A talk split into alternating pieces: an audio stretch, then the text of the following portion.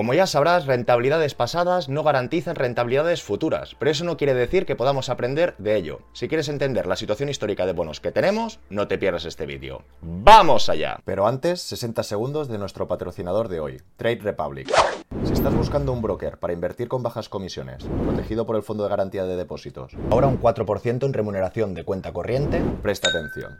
Trade Republic es un broker alemán fundado en 2015, que llegó a España a finales del 2021. Pretende revolucionar el mercado europeo con muy bajas comisiones. Como podéis ver, comisiones de órdenes sin cargo, solo un euro de comisión externa, sin comisiones en ETFs, acciones o criptomonedas. Te permite invertir desde un euro en la mayoría de activos, tales como planes automatizados, acciones y ETFs, criptomonedas y o derivados. Actualmente remuneran el saldo en cuenta corriente al 2%, es decir, no es un plazo fijo. Tienes total disponibilidad sobre la cuenta, lo que te permite recibir intereses periódicos del saldo depositado. Y para finalizar, recordaros que cuenta con la garantía del fondo de depósitos. Recuerda que si quieres abrir cuenta o empezar a invertir con ellos, tienes mi enlace en la descripción del vídeo con el cual podrás acceder a las promociones vigentes. Hola a todas y todos, bienvenidos al Banquero del Pueblo y recordaros que cuando lleguemos a 100.000 suscriptores nos veremos las caras. Como hemos comentado en diversas ocasiones, la renta fija es compleja y en ciertos escenarios se asimila mucho a la renta variable. En la sesión de hoy escogeremos una emisión concreta, una emisión del pasado. Veremos cómo se ha comportado, cómo ha fluctuado con los episodios pasados intentaremos replicar eso en el futuro. Esto nos ayudará a entender mejor el comportamiento de la renta fija y valorar el momento que estamos presenciando. Estructuraremos la sesión en tres apartados. En primer lugar, veremos ese bono o emisión en concreto. En segundo lugar, veremos con su coyuntura, con su temporalidad, cómo la subida y bajada de tipos le ha afectado. Y por último, veremos cinco casos prácticos de esta misma emisión para ver sus rentabilidades o su comportamiento. Empecemos. Y aquí tenemos la emisión de hoy, una obligación del Tesoro Público al 490 que vence en julio del 2040. La fecha de emisión fue en 2007, con lo que podemos ver que es una emisión o una obligación a 33 años. El valor unitario iría de 1.000 euros en 1.000 euros, está en euros, aquí tendríamos el ISIN y podríamos comprobar cómo efectivamente paga un cupón del 4,9. En esta misma página podíamos comprobar las cotizaciones históricas del 2013, del 2014, cotizaba por debajo de la para un 98, en cambio vemos que en años posteriores cotizaba al 140, después lo veremos. Y para finalizar, lo podríamos localizar por ejemplo en Trade Republic, donde veríamos la cotización del último año, vimos que estuvo cotizando un 124, que actualmente estaría cotizando un 107. Y aquí veríamos más información del bono. Como podríamos ver que vence en el año 2040, faltan 17 años más o menos, y comprando a este 107, todo y que paga cupones del 4,90, como estaríamos comprando por encima, cerraríamos un 4,28. Y ahora muy rápidamente, antes de continuar, nos encontramos en la calculadora de bonos, cuánto puedo poner en un fondo. En este caso estoy en una copia, y os dejaré el original en la descripción, y he eliminado todo el efecto de divisa. Entonces quiero que veamos que si alguien hubiese comprado esta emisión en el inicio, en 2007 hasta el 2040, con estos cupones y comprando a la par, como os dije, esta calculadora aún es ineficiente. Aquí nos diría que el rendimiento TAE es un 2,95, porque no tiene en cuenta los flujos de caja. Esto solo sería para cupón cero, como indicamos en el título y mediante la fórmula de la TIR sí que lo podríamos calcular. Si sabemos que el año cero, que era el 2007, desembolsábamos una participación que eran 1.000 euros, cada año hemos cobrado el cupón de 49 y en el año 33 recuperamos los 1.000 euros más el cupón, efectivamente esta TIR sí que nos calcula correctamente la rentabilidad que sería este 4,9. Esto para enfatizar y que todo el mundo sea consciente para lo que sirve o no sirve esta calculadora, que insisto, que la mejoraremos. Lo que quiero que veáis, que tendríamos un 4,9 si alguien hubiese entrado en el inicio de esta emisión. Dicho todo esto, que era para ambientar y que conociéramos esta emisión, ahora vamos a ver la gráfica de los bonos de España a 30 años. Que esto tenemos que entender que no es la foto de nuestra emisión. Nuestra emisión, como hemos podido ver en la página de Bolsas y Mercados o otras páginas, cotiza, sube, baja. ¿Pero por qué sube o baja? Porque en 2007, por ejemplo, se pagaba un 4,9. Pero si en 2012 se pagaba un 6, fluctúa de una manera. Si en 2015 pagaba un 3, fluctúa de otra manera. Y es lo que quiero intentar transmitir o que veamos en el vídeo de hoy. Y ahora nos encontraríamos en la gráfica de los bonos de España a 30 años. Lo siento porque sale cortado, pero es la gráfica a 30 años. ¿Qué os quiero decir? Cuando se compró este bono pagaba un 4,90. ¿Qué podemos apreciar? Que en años posteriores, cuando vino la crisis de deuda en Europa, que no pasó lo mismo en Estados Unidos, aún había bonos de España a 30 años que llegaban a pagar el 7 en todas estas subastas. Y después que vemos que pasado el 2015 los tipos de interés bajaron. Hasta tocar los mínimos del 2020, 2021. Fijaros que pasamos del 2007, firmar un bono a 33 años, al 4, 4,90, estamos por encima del IPC medio, pero en cambio, en 2021, si alguien quería hacer un bono a 30 años, solo le pagaba un 1 con lo que ya podemos entender que la cotización de este bono del 2007, que ha sido el mismo, ha fluctuado de diferentes maneras. Insisto, ahora estamos viendo los bonos de Estados Unidos a 30 años, que podemos apreciar como ahora, de manera histórica, han estado igualando esas temporalidades. Pero a diferencia de España y de muchos países de Europa, que aquí volvió a subir la prima de riesgo o tuvimos cotas de intereses superiores, en Estados Unidos, que no tuvieron esos problemas, vimos cómo paulativamente se bajaron estos tipos de interés hasta la actualidad. Y como ya sabéis, más vale una imagen que mil palabras, acabamos de ver la cotización de los diferentes bonos de España 30 años en los diferentes años. Pero aquí tendríamos concretamente la gráfica de este bono. Este bono cuando salió, salió a la par. Cuando los tipos de interés subieron mucho, como hemos podido ver en el otro gráfico, aquí bajaba su rentabilidad. ¿Por qué? Porque los nuevos bonos a 30 años eran más rentables. Y a medida que los tipos de interés fueron bajando, como este bono al 4,90 ya no lo pagaban, fue subiendo su valor. Con lo que podríamos apreciar dos gráficas diferentes. Lo que ha sucedido con los bonos de España a 30 años, en función de los tipos de interés si han subido o han bajado. Y en esta otra gráfica podríamos ver solo esta emisión. Cuando los tipos han sido superiores a los que pagaba esta emisión, esta emisión se pone por debajo. ¿Por qué? Porque es menos rentable. Y a la vez que los tipos han bajado, que esta emisión es más rentable, como podéis ver ha subido su cotización con lo que se pueden hacer muchas operaciones. Podríamos ir invertido en 2007 y esperarnos hasta vencimiento con ese 4,9. Podríamos haber invertido en el inicio y vender por ejemplo, en el 180, que lo veremos a continuación, con lo que estaríamos ganando un 80% en estos años, o infinidad de posibilidades, como podríamos imaginar. Visto esta emisión, 33 años al 4,90 visto el escenario o cómo ha fluctuado los tipos del bono español a 30 años en España, que vimos que después del 2007 aún subieron más y después han bajado mucho y ahora han vuelto a subir. A continuación veremos el último apartado con cinco casos o cinco operaciones diferentes para ver qué es mejor o peor.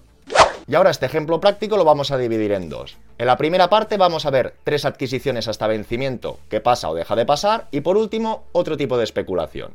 Como sabéis salió en 2007. El primer escenario es que compramos el bono a la par, cuando salió. El segundo caso que vamos a ver es que lo hubiéramos comprado, por ejemplo, en 2018, cuando los tipos de interés fueran inferiores. Y por último veríamos qué pasaría si compramos el bono ahora. Y ahora a continuación lo vamos a calcular por la TIR, no con la calculadora incompleta, sino con los flujos de caja, correctamente calculado. Como ya hemos visto, tenemos el primer ejemplo. Que el primer ejemplo, como compramos el bono a la par, nos costó 1.000 euros, estos 33 años, y al final tendríamos nuestra TIR del 4,90, sin truco del almendruco. Segundo supuesto, el ejemplo intermedio. Supongamos que hubiéramos comprado el 20 de marzo de 2018. ¿Qué significa eso? Como podéis apreciar, si este bono lo hubiéramos comprado de segunda mano en 2018, en 2017 lo comprábamos al 100%, que el tipo de interés era en torno a este 4,5, todo y que pagaba el 4,9, pero en cambio vemos que en 2018 este bono español a 30 años debería pagar un 2,5. Significa que la gente que lo compró antes tiene un 4,9. Y en cambio, si tú vas a comprar un bono nuevo, te pagaría un 2,5. Con lo que debemos de entender que la cotización del bono inicial estaba por encima de la par. Y efectivamente, comparando las cotizaciones de inicio del 2018, podríamos ver cómo efectivamente estuvo cotizando al 150%. ¿Qué significa? Y disculpar el mareo de las pantallas, significa que esta persona que compró en 2018, como cotizaba 150, para comprar un bono de 1000 euros no pagaba 1000, pagaba 1000 más el 50%, con lo que pagó un peaje. En vez de invertir a la par sobre 1000, compró 1500. ¿Qué sucede? Ha puesto 1.500, cobra todos los cupones y a vencimiento no le devuelven 1.500, le devuelven el 100%, no el 150%. Con lo que vemos que ha tenido un desembolso más grande, ha cobrado los cupones y nos damos cuenta que la tira hasta vencimiento del 2018 al 33, que serían muchos años, sería un 2% con lo que nos damos cuenta que un bono que en el inicio pagaba un 4,90 y luego los tipos de interés son inferiores, se ha revalorizado. ¿Por qué? Porque alguien que en 2018 quiera comprar un bono no paga en ese 4,9, con lo que comprando el bono anterior lo paga con un sobrecoste. Y para finalizar ese ejemplo vamos a suponer que estamos comprando actualmente. Como podéis apreciar, del 2007 a los valores actuales no hay tanta diferencia con lo que nos daremos cuenta, volviendo a Trade Republic, que el precio sería de 107, no 150. Con lo que en vez de cerrar un 2% con todos los años que quedaban por delante, ahora se cerraría un 4,28. Con lo que podemos apreciar que 2007 era un 4,9, cuando en 2018 los tipos eran más bajos cerrabas un 2, y ahora que han vuelto a subir un poco los tipos de interés, volvíamos a aproximarnos a este 4,90.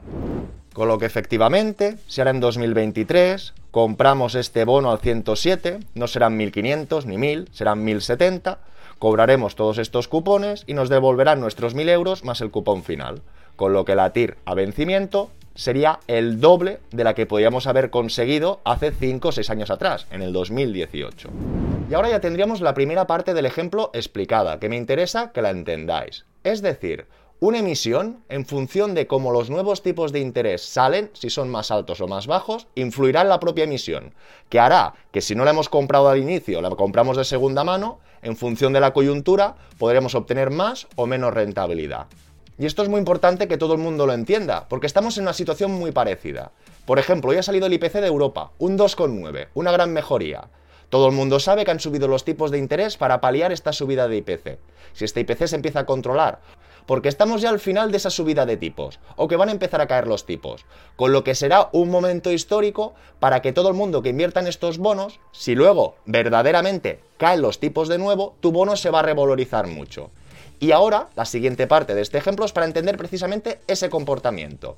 Entiendo que todo el mundo ya sabe desde principio a fin qué puede pasar, pero ahora vamos a especular entrando a mitad de bono y saliendo a mitad de bono. Y sigamos con este cuarto ejemplo. Ahora supongamos que hay alguien que compra en 2007, ¿de acuerdo? Al inicio, a la par del bono. Pero ¿qué vemos? Vemos en esta gráfica de estos últimos 15 años que ha habido una parte en 2021 donde se han tocado unos mínimos de interés. Es decir, a 30 años se pagaba un 1. ¿Qué significa? Que seguramente en este 2021 ha sido uno de los momentos donde este bono ha cotizado más. ¿Por qué? Porque si pagaba un 4,9, pero al cabo de unos cuantos años se pagaba un 1, este bono vale mucho más. Vale mucho más que ahora actualmente, como hemos podido apreciar. Y efectivamente podríamos ver cómo a finales del 2020, a principios del 2021, la cotización de esta emisión en concreto de este bono llegó al 180. Y ahora volvemos al Excel para analizar este caso óptimo. Y ojo, al spoiler del caso fantasía que a veces nos flipamos demasiado.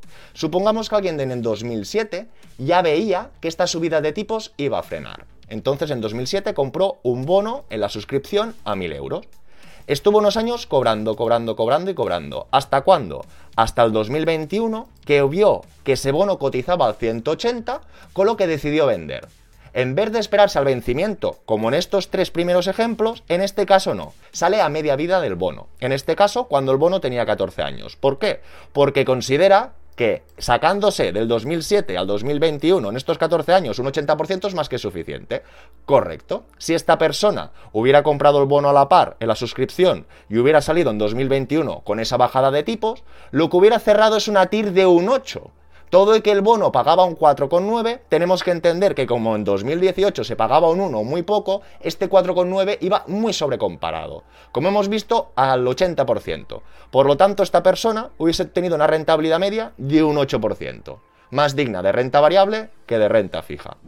¿Se ha entendido? Si no, por favor, dejármelo en comentarios y preguntas para seguir desarrollando este tema. Y ahora sí finalizaremos con el quinto ejemplo, que tela, telita.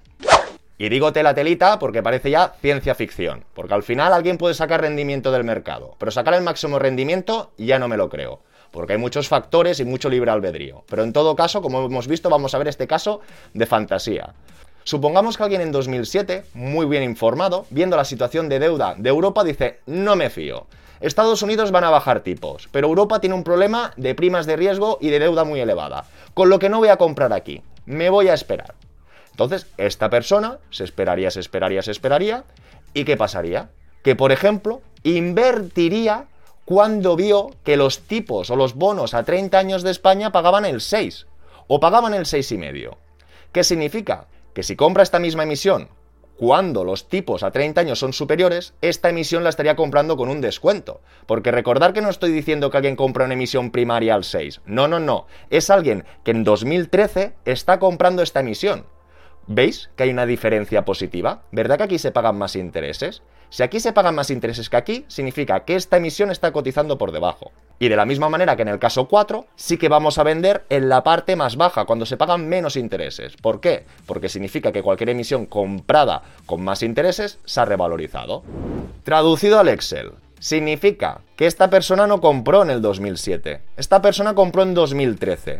Y efectivamente vemos que compró por 935. Y como podríamos ver en 2013, estuvo cotizando por debajo, 94, 96. Con lo que él se esperó, compró más barato pasado unos años y también vendió muy alto. Con lo que podríamos apreciar en este caso de fantasía que obtendió una TIR, una rentabilidad del 12,60.